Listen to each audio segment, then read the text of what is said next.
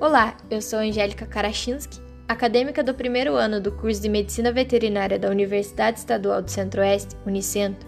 Realizei este podcast como sendo uma ferramenta de avaliação na disciplina de Anatomia Veterinária 1 e vou falar sobre a coluna vertebral da espécie equina. Este é o segundo episódio.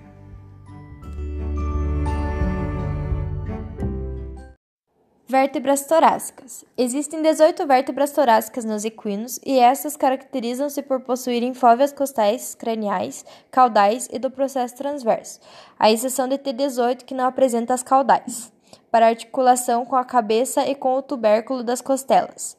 O número de vértebras torácicas corresponde ao número de pares de costelas. Pequenas variações na quantidade são comuns entre espécies e raças diferentes e costumam ser compensadas por alterações recíprocas na quantidade de vértebras lombares.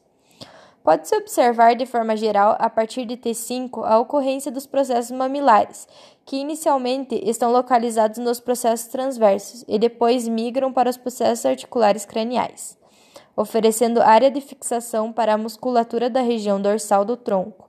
Além dos acidentes já mencionados, as vértebras torácicas compartilham as seguintes características: processo espinhoso com margem cranial e caudal. Esta apresentam sulco vasculares bem definidos nos equinos. Processos articulares craniais e caudais são acidentes ósseos transitórios, estando bem evidentes nas primeiras vértebras torácicas. Os processos articulares apresentam as facetas articulares craniais e caudais, incisuras vertebrais craniais e caudais, forame vertebral e forame vertebral lateral. Vértebras lombares. Tem como principal característica a ocorrência de processos transversos achatados dorsal-ventralmente e proeminentes no sentido lateral.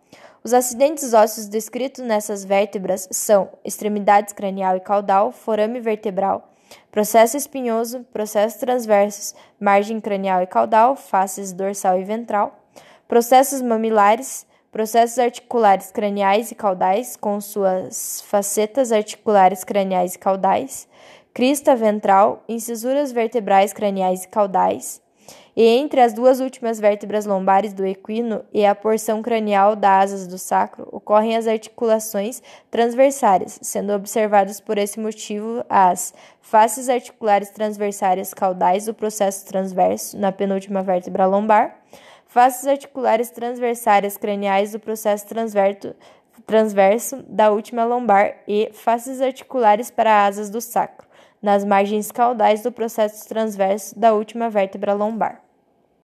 Vértebras sacrais. Devido a uma união ocorrida ainda no processo embrionário de desenvolvimento do animal, estas vértebras formam o osso sacro, este articula-se cranialmente através da sua região de base com a última vértebra lombar, por intermédio dos acidentes ósseos designados de extremidade cranial, promontório, processos e facetas articulares craniais e das faces articulares para o processo transverso, que se encontram em seus processos transversos modificados, então designados de asas do sacro.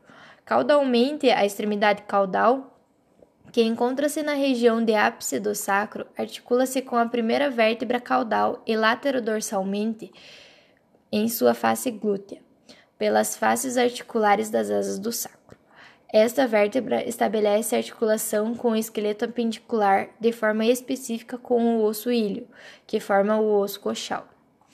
Descreve-se que o sacro equino apresenta conformação mais retilínea no sentido crânio-caudal, em relação a outras espécies, além de sua crista sacral mediana ser formado por processos espinhosos separados. Outros acidentes ósseos que são encontrados no sacro: cristas sacrais, mediana, intermédia, lateral, tuberosidades das asas do sacro, canal sacral, conjunção de vários forames vertebrais, incisuras sacrais, caudais e craniais, incisuras vertebrais craniais e caudais, forames sacrais dorsais e ventrais, e linhas transversárias. As vértebras caudais. Os equinos possuem de 15 a 21 vértebras caudais, que reduzem de tamanho e se simplificam progressivamente ao longo da coluna. As cinco ou seis primeiras vértebras possuem a conformação semelhante, Porém, conforme segue-se distalmente ao longo da cauda, os acidentes ósseos vão se tornando rudimentares, restando as últimas vértebras caudais a aparência de simples cilindros ósseos, representados pelo corpo da vértebra. Note-se então extremidade cranial e caudal, forame vertebral, processo espinhoso, processos transversos, processos articulares craniais, os quais apresentam logo ventral ao corpo da vértebra os processos emais, que ocasionalmente podem se unir e formar o arco emal.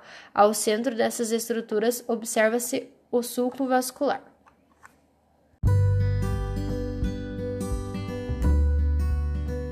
Agradeço a atenção de todos. Este foi o segundo episódio sobre a coluna vertebral da espécie equina. Eu espero que tenham gostado. Obrigada pela atenção e até a próxima.